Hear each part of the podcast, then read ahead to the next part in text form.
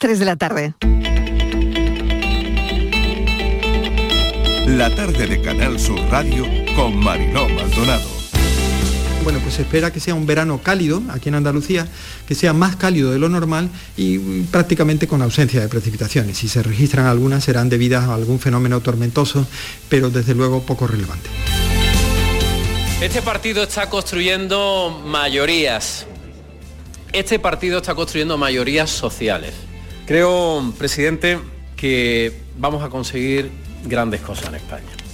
Andalucía necesita otro gobierno en España necesita otro presidente, necesita otra forma de entender la política, necesita otro estilo.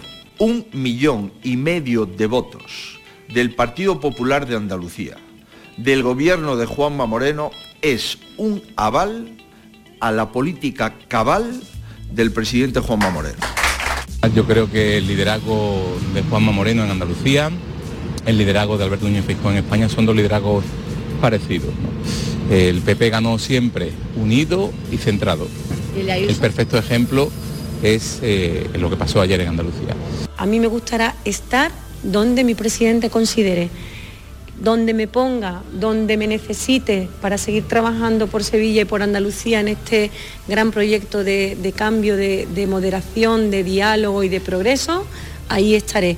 Cada uno puede interpretar como quiera, pero los muertos que matan en algunos medios están muy vivos. Macarena Olona era nuestra candidata a la Junta de Andalucía, es la presidenta o líder de nuestro grupo parlamentario en el Parlamento andaluz y se queda ahí. Y luego es verdad que es una mujer muy joven eh, y que dentro de 40 años pues no sabemos dónde estará, porque efectivamente el futuro es imprevisible. Nuestra vocación es de gobierno y cuando estamos en gobierno de gestionar y de priorizar lo que tenemos que priorizar. Pero siempre hacemos análisis, ya repito, con el margen de error, con la humildad que nos caracteriza siempre como organización. Podemos estar más o menos eh, acertados, pero siempre existe ese espacio a la autocrítica, a la reflexión, al análisis y a partir de ahí tomamos decisiones. La militancia tiene que poder renovarlo y, y dar un refrendo a todo. Programa, organización, el liderazgo, por supuesto, para mí sería a nivel personal lo más fácil. Tengo un bebé de tres meses en mi casa, del que me he cogido nada más que un permiso de maternidad de seis semanas. Tengo un niño de dos años al que veo mucho menos del que necesito. A mí el Partido Popular me ha ofrecido todo. Por tanto, si yo quisiera vivir tranquila, pues desde luego no estaría aquí denunciamos que en Granada y en Huelva Comisión Obrera no ha firmado los calendarios laborales de la construcción porque nos parece una absoluta barbaridad que se juegue con la vida de los trabajadores y de las trabajadoras del sector. El objetivo, una vez más, es que haya cero muertes por el golpe de calor. Tenemos a El Vizco Jaraba. Pues sí, y casi vecino. Cabeza Trapo. También. También el jorobaito Nica. También, yo sí. No sé qué conocer, sí. ¿El marciano? También, cerca lo tenemos. aquí tienen a un humilde servidor de Canal Sur Radio. Si tuvieran que ponerme un mote a mí, hombre, es facilillo, ¿no? Pero bueno, ¿qué mote me pondría usted, señora? ¿Qué mote le pondríamos? ¿Pelón? El pelón con los ojos claros. El pelón, el pelón. ¿El pelón me quedo, señora?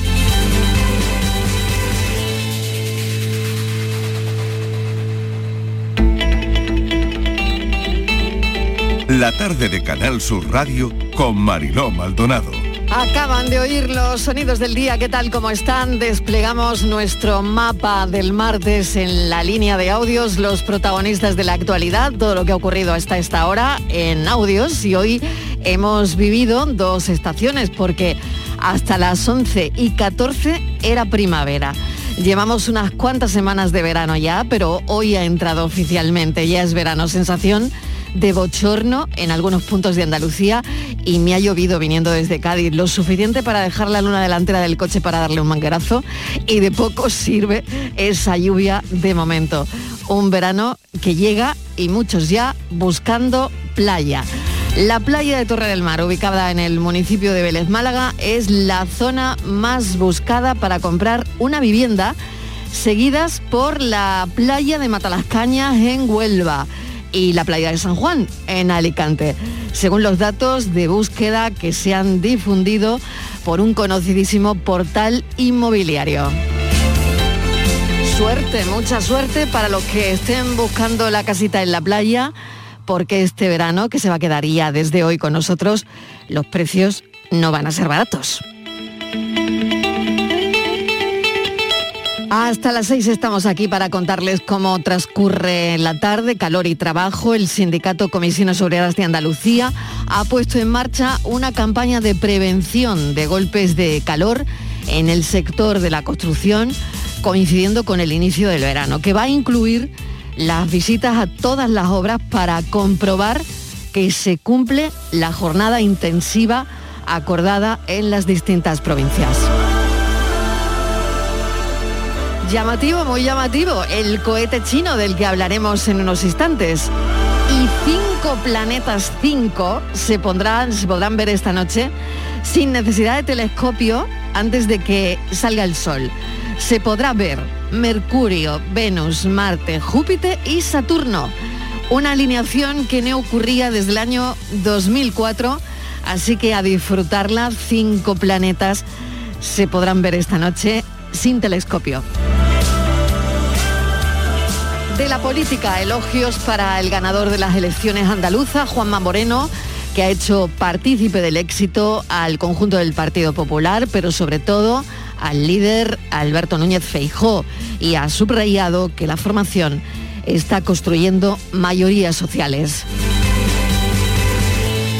De la economía, los precios de la energía siguen subiendo y España ha pasado de ser uno de los países con la energía más asequible a ser uno de los que tiene el precio más alto. Llenar un depósito de 50 litros de gasolina de 95 cuesta 29 euros más que hace un año.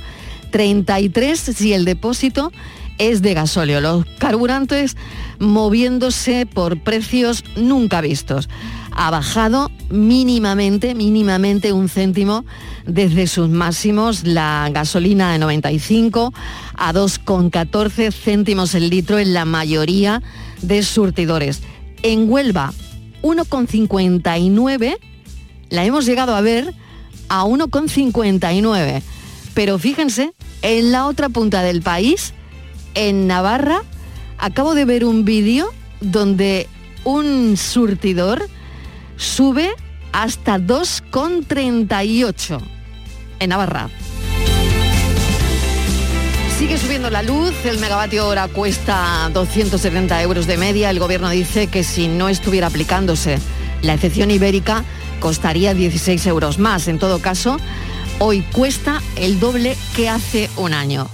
De la operación Paso del Estrecho han cerrado su primer fin de semana con un acumulado de casi 35.000 pasajeros embarcados ya desde puertos españoles hacia el norte de África un 79,8, casi un 80%, lo han hecho desde Algeciras y Tarifa. Y recordarán que ayer les conté la historia del periodista ruso Dmitry Muratov, el periodista ruso contra la guerra de Putin y Premio Nobel de la Paz. Bueno, pues hoy sabemos, después de esa historia que estaba buscando quién le comprara su medalla, hoy sabemos que la ha logrado vender. Ha vendido su medalla del Nobel por 98 millones de euros que va a dedicar a los niños ucranianos. Lo ha conseguido, lo ha logrado, ha vendido la medalla. Bienvenidos a la tarde.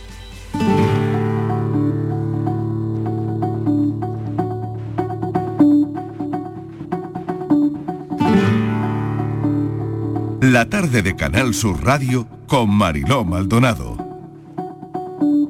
Apenas nos pusimos en dos pies, comenzamos a migrar por la sabana, siguiendo la manada de bisontes, más allá del horizonte, a nuevas tierras lejanas. Los niños a la espalda y expectantes, los ojos en alerta, todo oídos olfateando aquel desconcertante paisaje nuevo, desconocido. Somos una especie en viaje. No tenemos pertenencias, sino equipaje. Vamos con el polen en el viento. Estamos vivos porque estamos en movimiento. Nunca estamos quietos, somos trashumantes, somos padres, hijos, nietos y bisnietos de inmigrantes. Es más mío lo que sueño que lo que toco. Yo no soy de aquí, pero tú tampoco. Yo no soy de aquí, pero tú tampoco.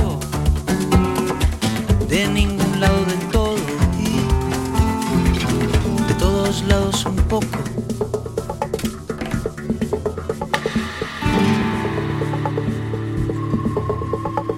Atravesamos desiertos, glaciares, continentes, el mundo entero de extremo a extremo, empecinados, supervivientes, el ojo en el viento y en las corrientes, la mano firme en el remo. Cargamos con nuestras guerras, nuestras canciones de cuna, nuestro rumbo hecho de versos, de migraciones, de hambrunas. Y así ha sido desde siempre, desde el infinito. Fuimos la gota de agua viajando en el meteorito. Cruzamos galaxias, vacíos, milenios. Buscábamos oxígeno. Encontramos sueños.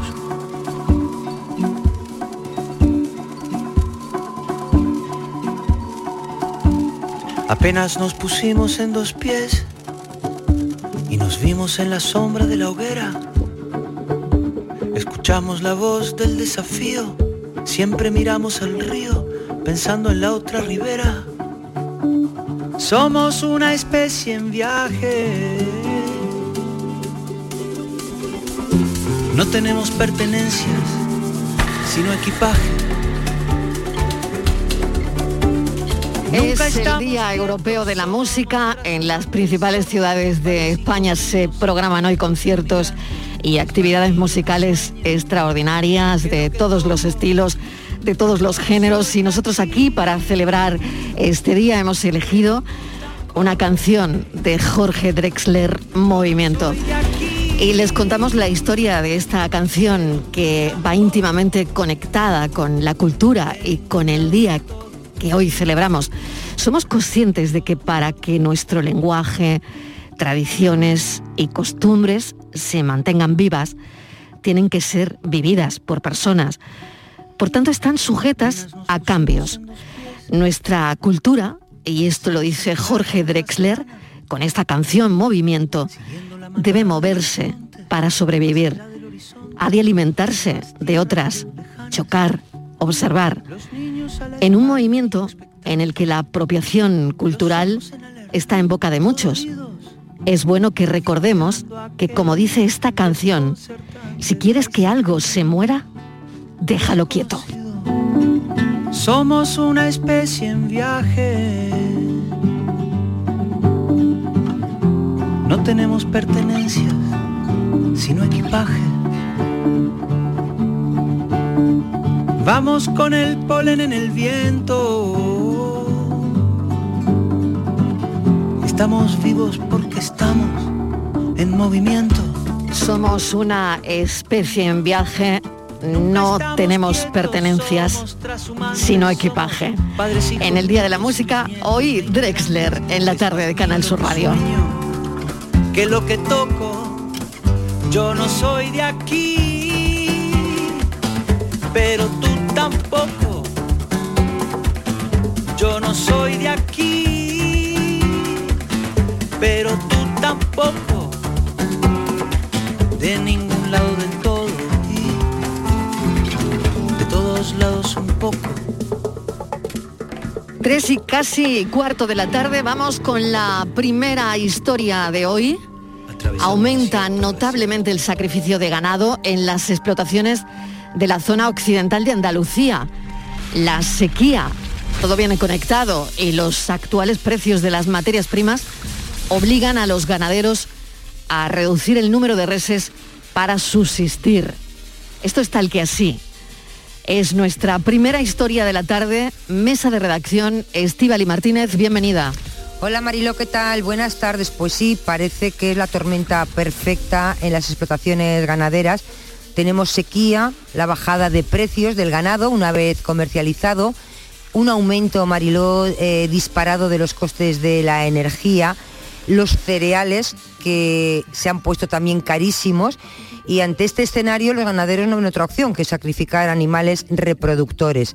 Si continúa Marilo el incremento de los gastos de las explotaciones ganaderas y el descenso de los precios del ganado una vez comercializado, la cabaña disminuirá un 30% de aquí a dos años. Los ganaderos Mariló eh, dicen, por ejemplo, eh, de la cooperativa Ovipor, que eh, aglutina a 812 ganaderos de la provincia de Huelva, de Sevilla, de Extremadura y del alentejero portugués que van a sacrificar unas 140 vacas cuando lo habitual es mandar al matadero unas 40 al mes.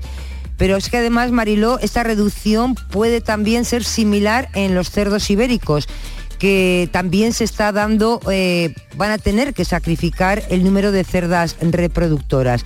Así que esta crisis de la ganadería extensiva, Marilo, perjudica también, además de todo eso, eh, también al medio ambiente y a la conservación del terreno. Están pasándolo muy mal y no sé, no sé qué, qué se puede hacer.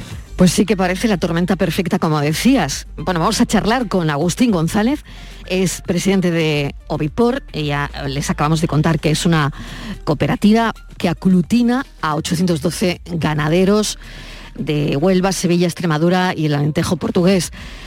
Señor González, bienvenido, gracias por atender a esta hora la llamada de la tarde.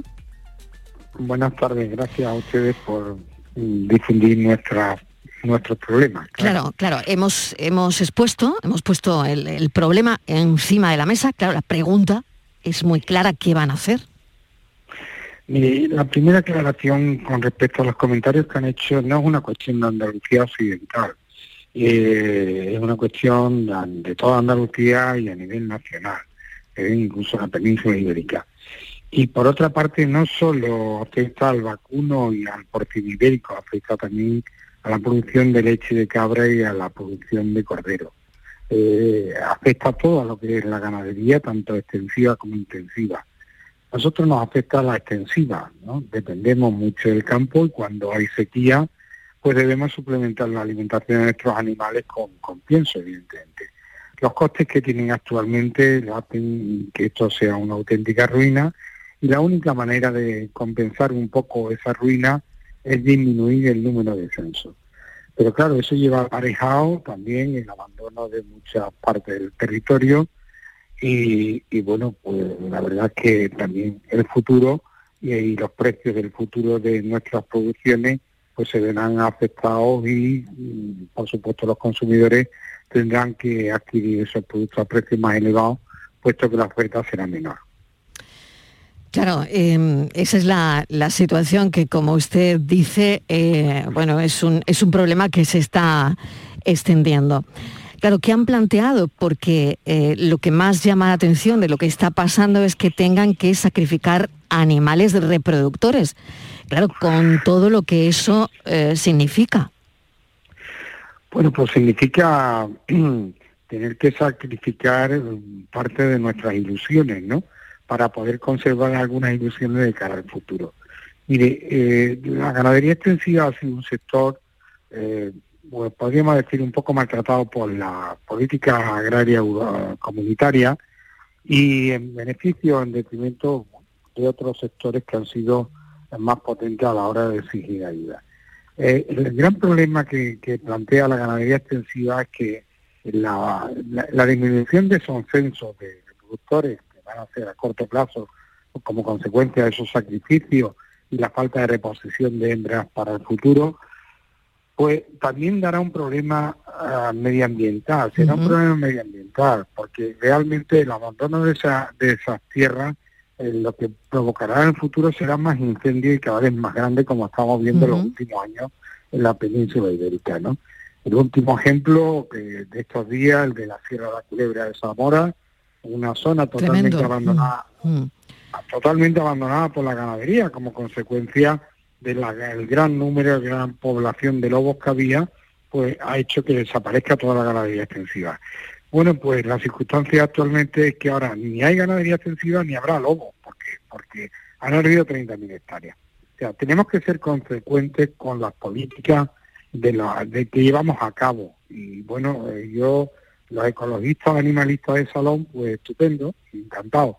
Pero no hay más ecologistas y más animalistas que un ganadero de extensivo. ¿eh? ¿Qué piensan hacer, señor González? ¿Qué van a hacer? Pues eh, mire, eh, los ganaderos de extensivos son tan amantes de su profesión que seremos capaces de resurgir de nuestras propias cenizas, como la de Fénix, ¿no? Entonces, pues siempre que viene en curva lo que hay que hacer es frenar y cuando aparece en la recta, pues pisaremos el acelerador. De momento, eh, llevaremos nuestras explotaciones a la mínima expresión para que podamos mantenerla y cuando aparezcan otros momentos, pues eh, recuperaremos la situación. No obstante, las expectativas y la incertidumbre que está provocando la guerra de Ucrania y la política agraria común de cara al futuro, la verdad es que no vemos que esa recta venga pronto, que la- en principio vemos nubes. Pero siempre que ha llovido escampado y bueno, pues vendrán momentos mejores, no me cabe la menor duda. Los sí. actuales son malísimos.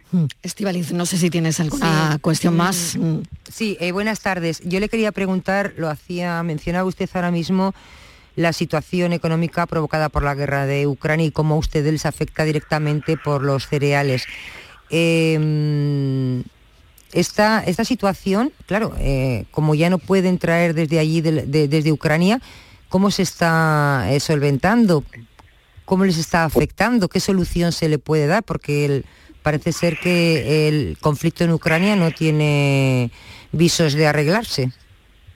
Bueno, pues habría dos, dos posibles soluciones. La primera, que eh, la paz se cambiara y se dejara de subvencionar el, las tierras por abandono, ¿no? Dejar las tierras barbecho, sino por el contrario estimular las producciones eh, de toda la zona europea, de todos los países europeos, la producción de cereales o de proteaginosas. Y por otra parte, pues también tenemos que ser consecuentes con las políticas que aplicamos de la prohibición de, importar cereales transgénicos de Sudamérica o de, América del Norte. Mire, cuando esos cereales se están consumiendo en todo el mundo, eh, no entendemos por qué en Europa no podemos ser parte de ese mercado, ¿no? Con lo cual, si no hay materia prima, no hay cereales en el mercado, pues lo que provoca es el encarecimiento hasta a los extremos que hemos llegado actualmente. Con lo cual, las dos cosas podrían aliviar parte del problema, ¿eh? o las tres, ¿no? Si se, que se acabe la guerra, que podamos importar cereales también de, de Sudamérica, tanto de Brasil como de Argentina. Se podría países- abaratar en ese caso el pienso, ¿no? Por supuesto, Claro, claro Y por supuesto, no incentivar el abandono de cultivos, por el contrario, incentivar, la producción de los países europeos. Pues señor González, le agradecemos enormemente que nos haya atendido para explicarnos la problemática desde su punto de vista y, y, bueno, pues esperemos que, puedan encontrar ¿no? una, solución a esto que nos llamaba tanto, tantísimo la atención eh, de continuar el incremento de los gastos de las explotaciones ganaderas y el descenso de los precios del ganado una vez comercializado pues bueno, habría que sacrificar animales, ¿no? Sacrificar eh, ganado, porque no, no ven eh, en este escenario los ganaderos otra opción. Gracias y un saludo, mucha suerte. Gracias a ustedes, muchas gracias. Casi las 3 y 25 minutos de la tarde.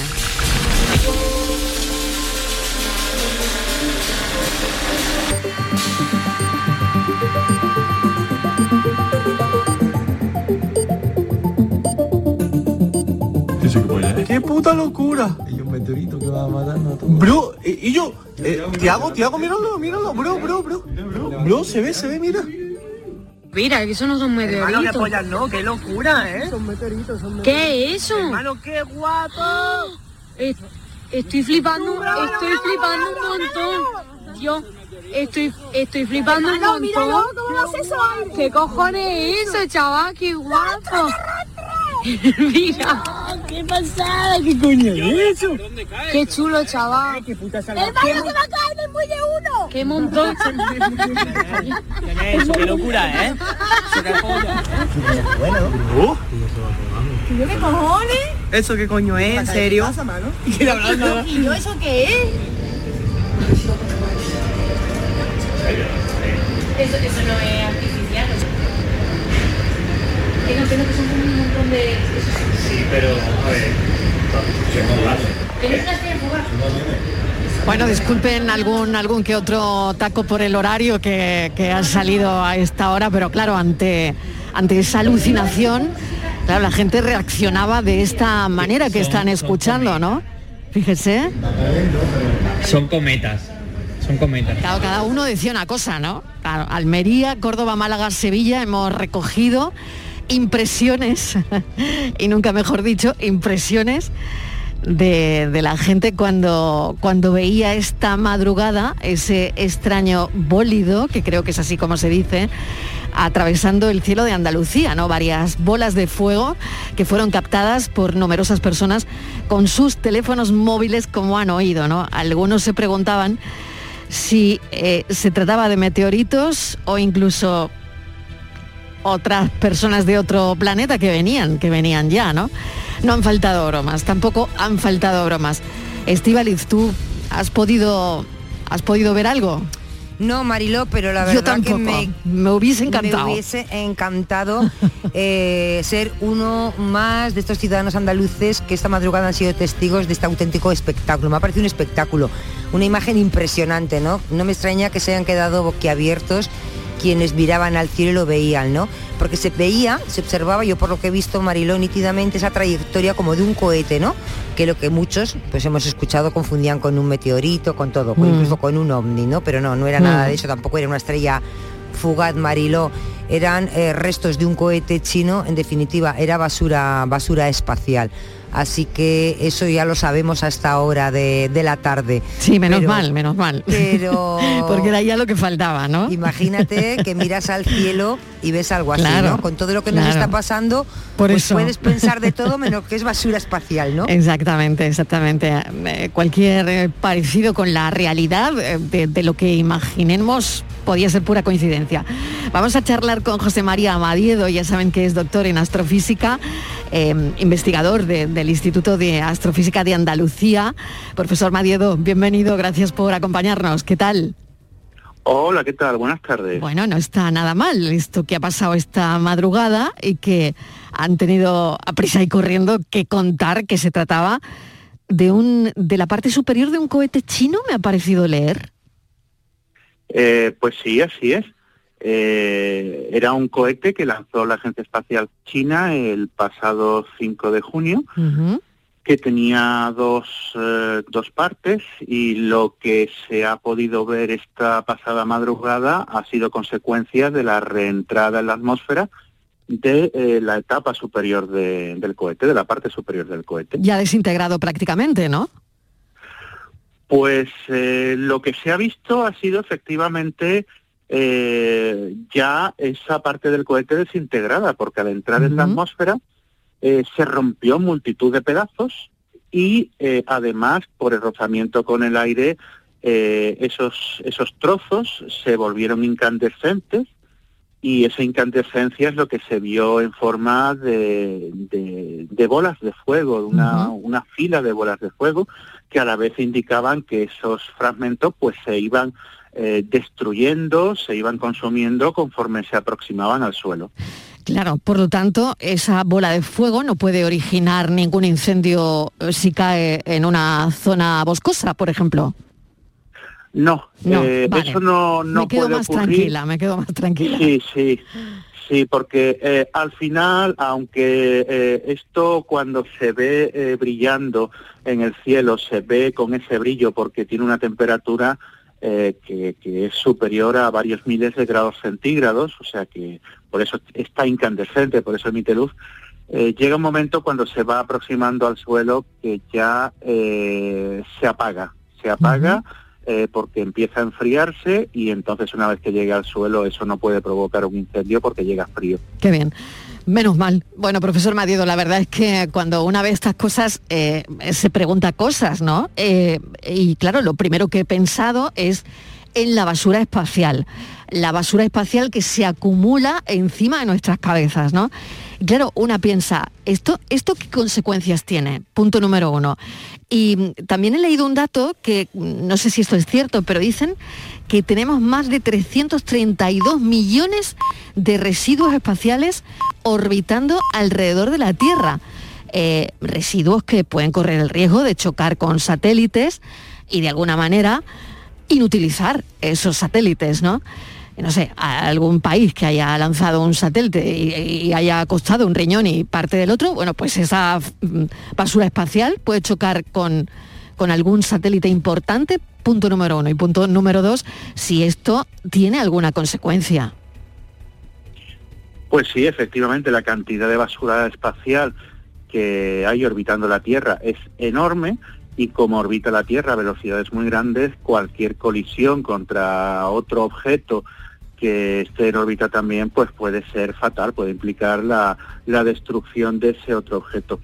Y de hecho lo que ha ocurrido esta noche ha sido una destrucción controlada mm, de esa, de esa parte superior del cohete. Es decir, ha entrado en la atmósfera porque la Agencia Espacial China había programado esa, esa parte del cohete para que se frenase y cayese de nuevo a tierra, que entrase en la atmósfera y se destruyese en la atmósfera, evitando así que quedase dando vueltas a la Tierra, orbitando la Tierra, suponiendo un peligro para, para otras misiones espaciales, para satélites, etcétera. O sea que ha sido una, una destrucción eh, prevista y una destrucción controlada para evitar que siguiese aumentando así la cantidad de basura espacial que podía originar esto. Profesor Marido, mientras estamos haciendo esta entrevista, mientras estamos charlando de esto, probablemente algún trozo de basura espacial esté cayendo en algún punto de la Tierra. Pues sí, es perfectamente posible. Lo que sucede es que eh, la basura espacial eh, se tiene en buena parte eh, controlada. Todo lo que mide más de 10 centímetros de diámetro, todos los fragmentos que tienen mayor eh, tamaño que, que esos 10 centímetros, están perfectamente controlados, está, se sabe por dónde se van moviendo, se puede saber cuándo van a entrar en la atmósfera, cuándo se van a destruir. Eh, el problema son los fragmentos más pequeños, que además son los más numerosos, que eso pues no hay forma de, de controlarlo, no hay forma de detectarlos fácilmente y, y entonces eh, la reentrada de uno de estos fragmentos, como ya son más pequeños, pues la verdad es que a pesar de que son más numerosos, también son los que pueden provocar mucho menos daño. Mm. Y otra pregunta que se nos ocurría esta mañana, ¿quién manda? ¿Quién manda en, en la basura espacial? Eh, ¿Cómo y quién eh, gestiona esa basura? ¿De quién depende? Porque, claro, eh, igual llegamos a un punto que el que contamine pague. Y esto ya son palabras mayores, ¿no? Entonces no sé si esto es una cosa que se podría aplicar fuera de la Tierra de alguna forma, ¿no?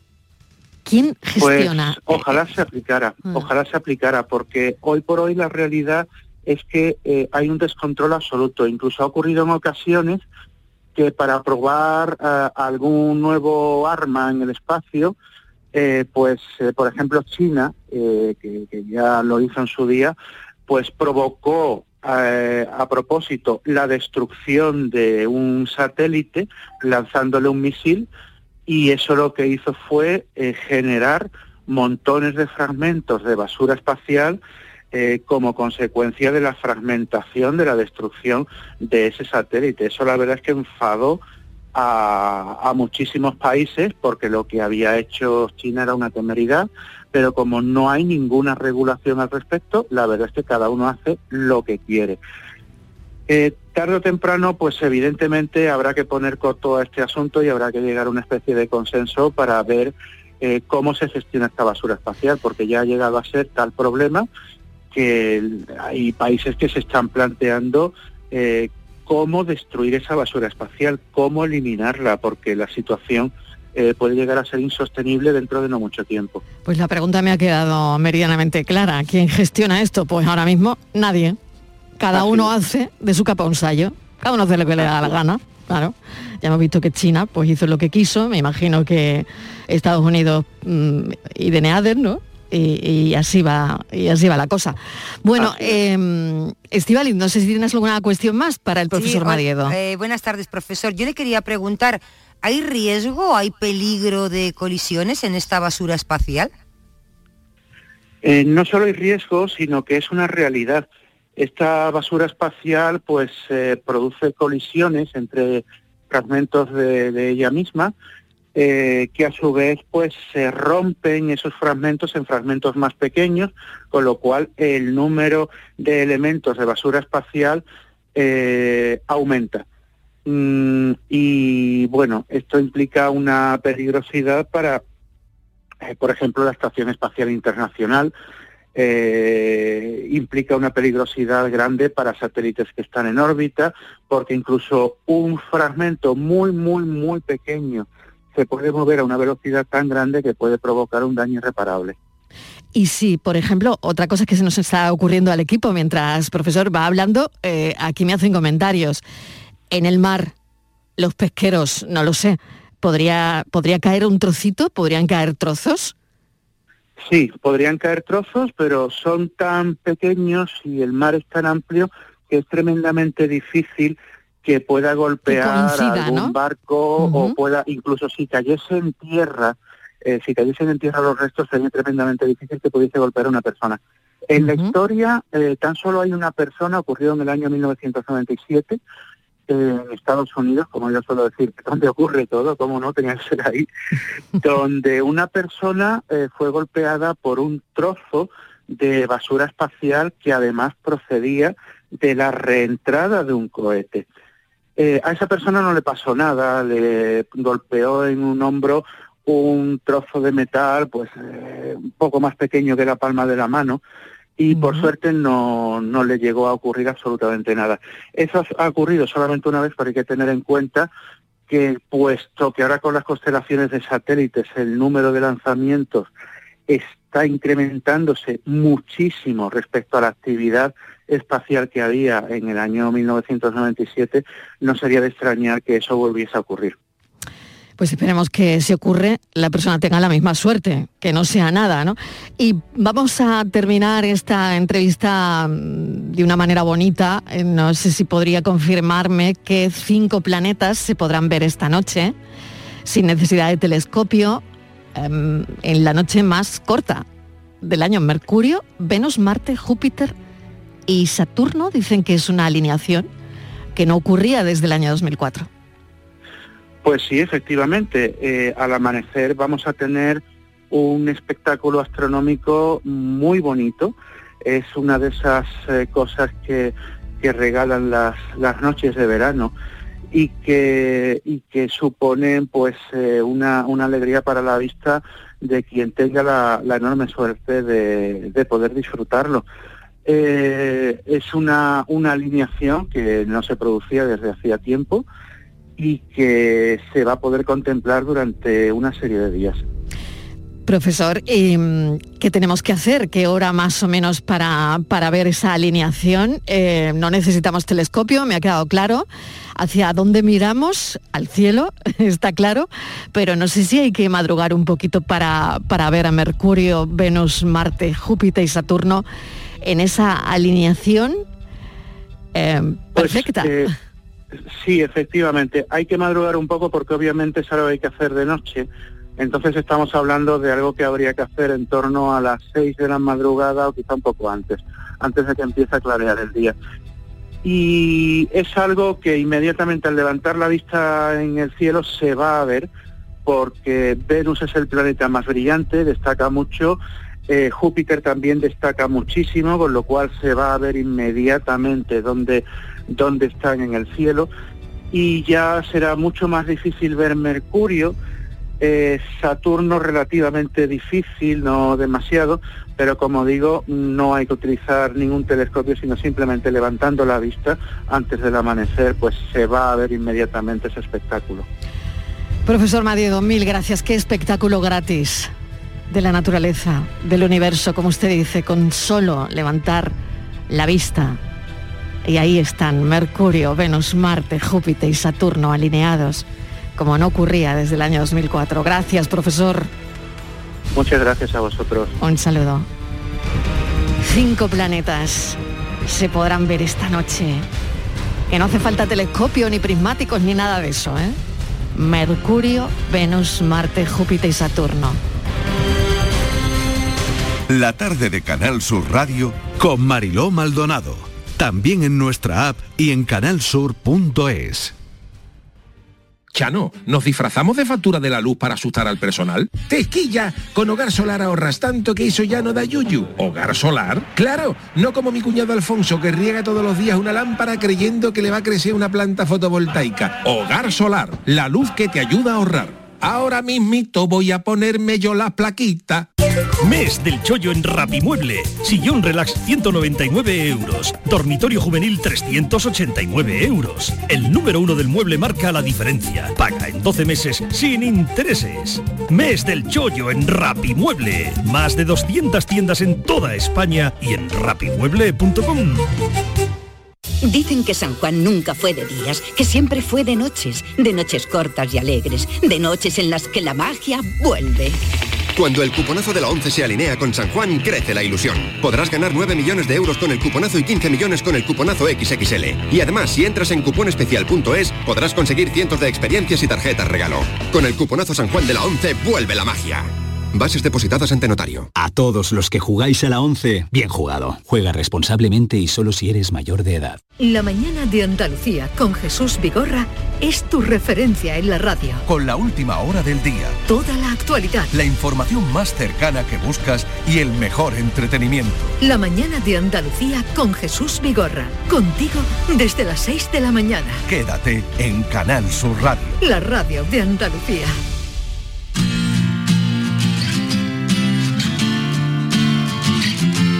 La tarde de Canal Sur Radio con Mariló Maldonado. Ay, pues el regalito del verano es, bueno, por lo menos eh, esa alineación de los planetas que podremos ver a las 6 de la mañana, ¿no? Pero, claro, mm, AEMET prevé que el verano que ha empezado hoy a las 11 y 14 minutos será en Andalucía el más cálido de lo normal, con menos lluvia. Los meses de marzo y mayo de 2022, la verdad es que para nosotros quedan, ¿eh? han sido los quintos más cálidos desde que se tienen registro eh, y el mes de abril el sexto. Es decir, que ya no, no solo mayo, sino es que en abril también hizo calor, Estivaliz. Sí, Marilo, eh, son datos que esta mañana la AEMET ha dado rueda de prensa, empezaba el verano como tú bien decías a las 11 y 14 minutos de hoy y Luis Fernando López eh, Cotín, delegado territorial de la AEMET para Andalucía, Ceuta y Melilla, nos decía, nos vaticinaba qué verano vamos a tener. Eh, pues como tú decías, más cálido normal, por lo tanto, no se descartan nuevas olas de calor. Eh, las olas de calor eh, van a ser, Mariló, habituales en los próximos años, consecuencias, ya lo, lo hemos dicho en este programa varias veces, directa del cambio climático. Las precipitaciones casi inexistentes en esta época del año van a ser muy, muy escasas y si lo hacen se van a presentar de forma eh, de tormenta. Así que un pronóstico que agrava la situación de, sequía que estamos, eh, que estamos viviendo. La primavera, decía esta mañana López Cotín, que ha sido una primavera muy cálida, que eh, decía que comenzó más fría de lo habitual, eh, con un mes de marzo y abril por debajo de los valores normales en cuanto a temperaturas medias y con un nivel de precipitaciones que alivió, aunque solo fuera eh, momentáneamente la sequía que sufría el campo y los embalses. Sin embargo, a partir de mayo este panorama cambió por, por completo. El termómetro Mariló comenzó a subir y tras dos meses en los que el calor no había hecho acto de presencia, pues se alcanzó un valor histórico. Ya nadie olvida. Fue ese viernes 20 de mayo, Sí, cuando no lo vamos a olvidar nunca. Esa temperatura que nunca antes se había alcanzado. 41 grados, porque teníamos, estábamos, habíamos tenido una temperatura muy cercana, era los 40,8 grados que se sufrieron el 13 de mayo en el 2015, que también para nosotros, para Muy nosotros bien. queda. Así que eso es lo que, lo que tenemos y bueno, mm, decir Marilo, tú ya lo sabes, que posiblemente esta rueda de prensa que ha dado eh, hoy Luis Fernando López Cotín, el delegado territorial de la EMET, para Andalucía sea la última, haya sido la última, porque bueno, él ya eh, ha llegado ya a su edad de jubilación, me imagino que con muchas ganas y, y nada, pues se, Pues va, desde se va a jubilar. Claro, desearle todo lo mejor, que nos ha acompañado durante mucho tiempo con toda la información. Yo recuerdo un día en el que le preguntaba, eh, señor López Cotín, la meteorología no es una ciencia muy exacta, ¿no? Así con un poco de retintín y él me decía, pues no. Pues no que no lo es, no que no lo es, porque la astronomía, y venimos de una noticia de, astrofísica, ¿no? Identifica cuándo va a haber un eclipse, lo anuncia, sabe la intensidad, eh, el área geográfica donde se va a ver mejor, pero la meteorología estudia la atmósfera y en sí eso ya es un puro caos. Bueno, deseamos lo mejor a Luis Fernando López Cotín y mm, vamos con la foto del día. Virginia Montero, ¿qué tal? Hola, buenas tardes. La imagen de hoy es de Jordi Vidal, fotógrafo cordobés, se formó en la Escuela Cristart de Barcelona, donde se especializó en fotoperiodismo. En 2013 cubrió sobre el terreno las revueltas que tuvieron lugar en Estambul. Posteriormente regresó a España, aunque no fue hasta 2017 cuando volvió a sentarse en su ciudad natal como colaborador del Grupo Yoli. En la actualidad desarrolla su trabajo como fotógrafo freelance, compaginando su labor para distintas agencias de comunicación con otros proyectos relacionados con el marketing digital. Y ya saben nuestros oyentes que pueden ver la foto del día en nuestras redes sociales, en Facebook, La Tarde con Mariló Maldonado y en Twitter, arroba La Tarde Mariló. Buenas tardes, Marilo y Virginia. ¿Qué tal? Pues mira, eh, coincidiendo con que ayer fue el Día Mundial del Refugiado, eh, por esto me gustaría rescatar una foto del fotoperiodista obetense Javier Baluz, que por dar un dato sobre él fue el primer fotógrafo español que ganó un premio Pulitzer. Como ya he comentado, eh, uno de los motivos por los que quiero volver a rescatar esta imagen es porque ayer fue el Día Mundial del Refugiado.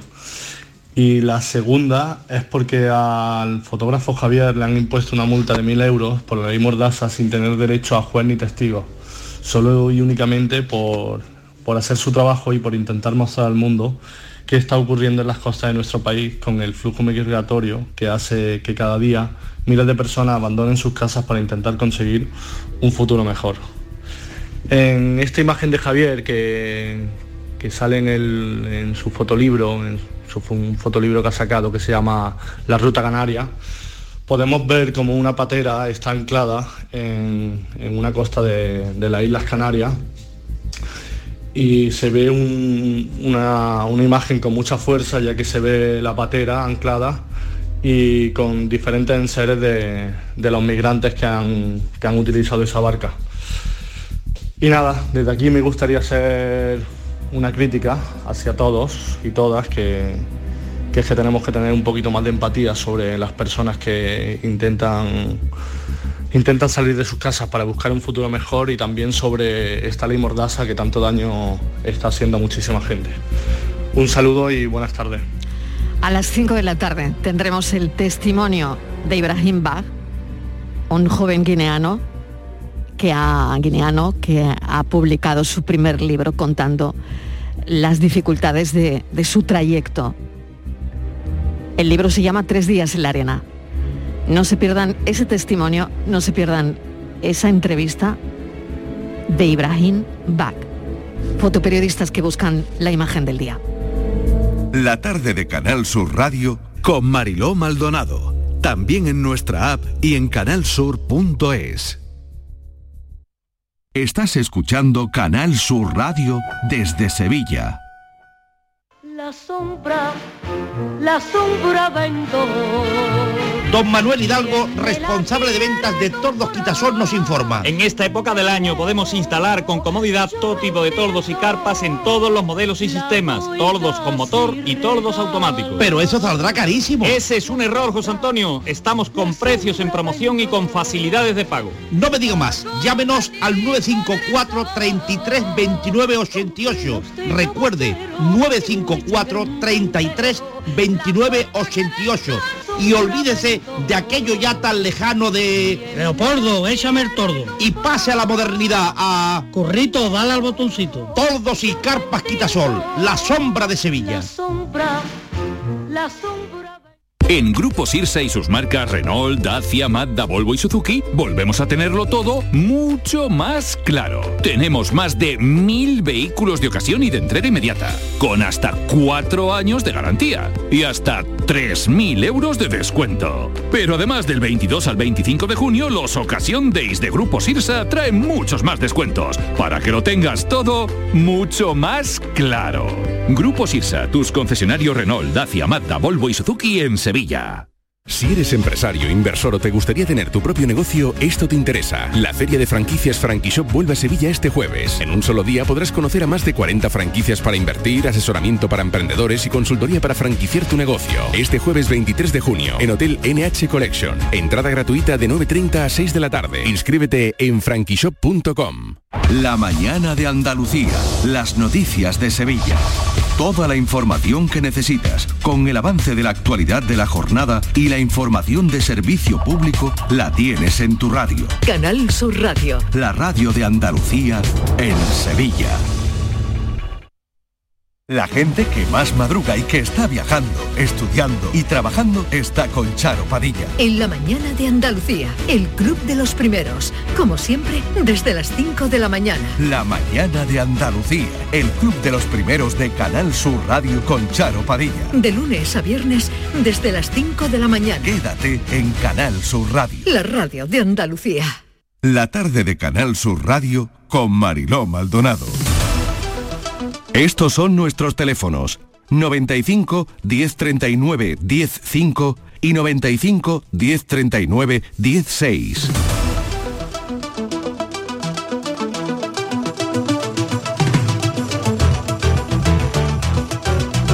Hoy nos acompaña José Carlos Cutiño, delegado de la OCU en Andalucía, Virginia Montero que sigue con nosotros. Virginia. Hola, ¿qué tal?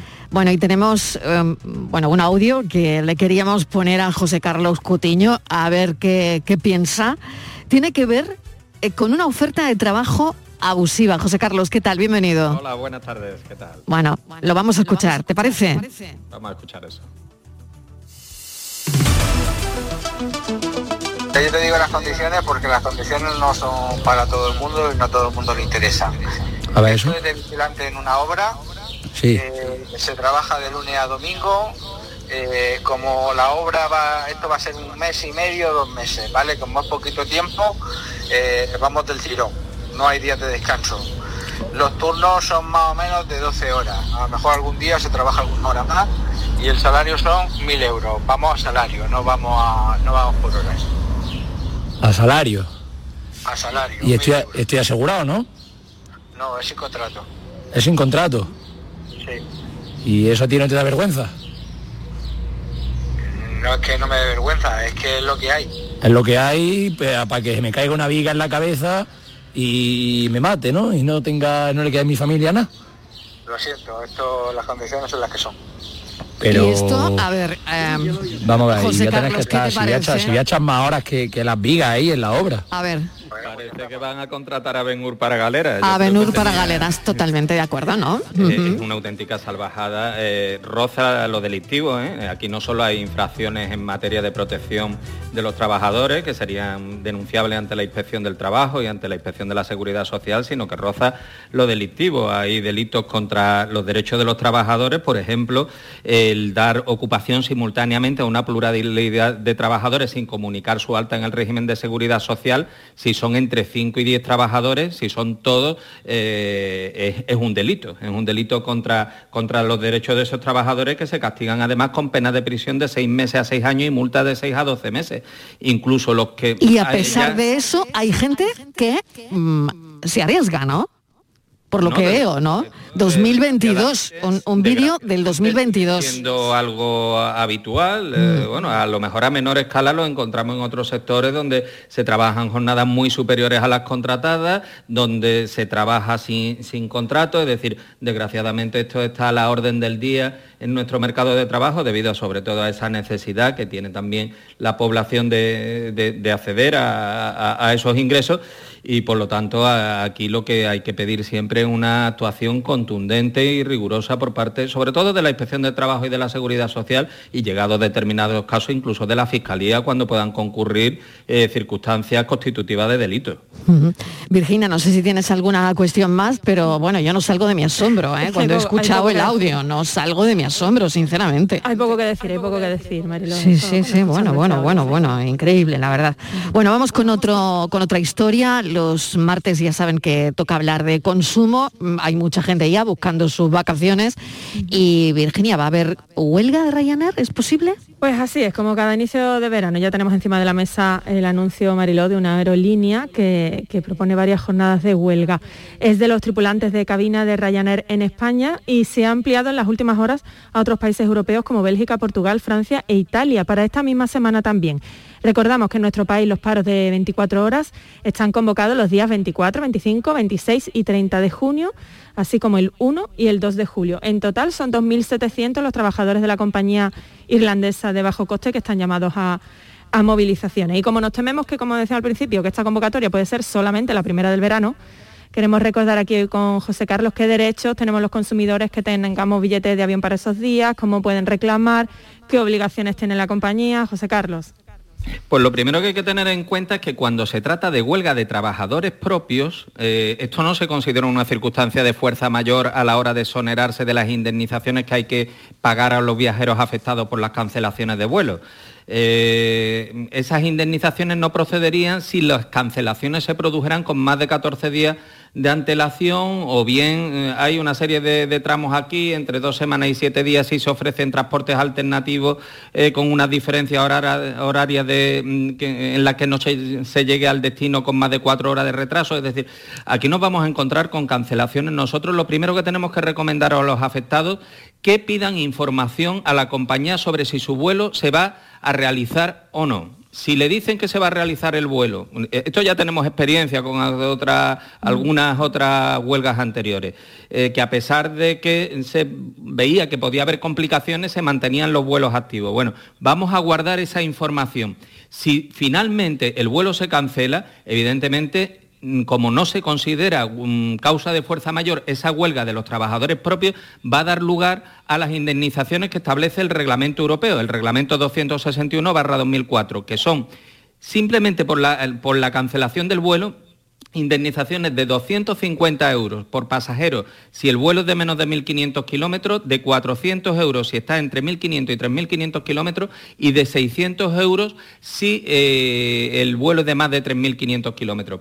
Hay que tener en cuenta que si nos ofrecen también alternativas que no mm, nos lleven a, llegar al destino con una, dos o tres horas de, retraso, perdón, mm, sí, perdón, dos, tres o cuatro horas de retraso sobre lo previsto.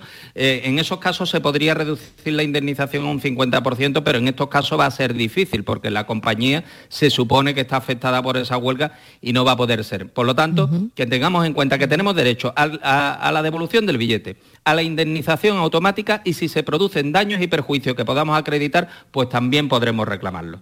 Dudas concretas, José Carlos. Venga. nos ha llegado de, de oyentes. Si tengo un billete de ida y vuelta, o sea, dos vuelos, y la huelga solo afecta a uno de esos vuelos, ¿puedo pedir la devolución de los dos? Porque a lo mejor tengo el de ida eh, operativo y el no me puedo volver, entonces no me interesa ir.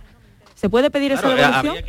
en, este caso sí, porque ese segundo billete eh, correspondería a lo que hablábamos de, mm, daños y perjuicios derivados de, la imposibilidad de tomar el vuelo. Es decir, me tienen que indemnizar por el vuelo que no realizo, pero a su vez la no realización de ese vuelo me impide eh, coger el de vuelta que ya he pagado, con lo cual me tienen que indemnizar por su, por su importe, con lo cual, pues evidentemente tendremos derecho a ese, a ese pago. A los dos. ¿Y qué pasa si lo he comprado con una plataforma de viajes tipo eDreams, Booking? ¿A quién se reclama? ¿A la plataforma, a la aerolínea? Normalmente este tipo de plataformas actúan como meras intermediarias, eh, salvo que el vuelo esté integrado en un paquete turístico donde sí podríamos reclamar a la agencia de viaje mayorista o al turoperador que lo hubiera organizado que fuera ellos quienes nos lo gestionaran, nosotros normalmente recomendamos la reclamación directa a la compañía aérea. Además, eh, recientemente se ha articulado un mecanismo eh, para resolver las incidencias derivadas de este reglamento europeo, este tipo de indemnizaciones a través de la Agencia Española de Seguridad Aérea, que es vinculante para las compañías y que esperamos que aporte beneficios a la hora de resolver este tipo de problemas sin necesidad de, acudir a los tribunales, aunque eso está por ver, ¿no? si, si realmente terminará siendo así. Muy bien, pues nada, me quedan 30 segundos. Seguiremos con, con estos y de aquí al viernes, eh, bueno, nos enteramos de, de, más historias para poder ayudar en sus vacaciones a los oyentes. Mil gracias, como siempre, José Carlos Cutiño. Gracias a vosotras, un placer. Un saludo, un beso enorme. Cuídate mucho. Igualmente. Bueno, nos tomamos un café dentro de un instante, Virginia, a y 5, a las 4 y 5 aproximadamente. Venga, hasta ahora. Hasta ahora.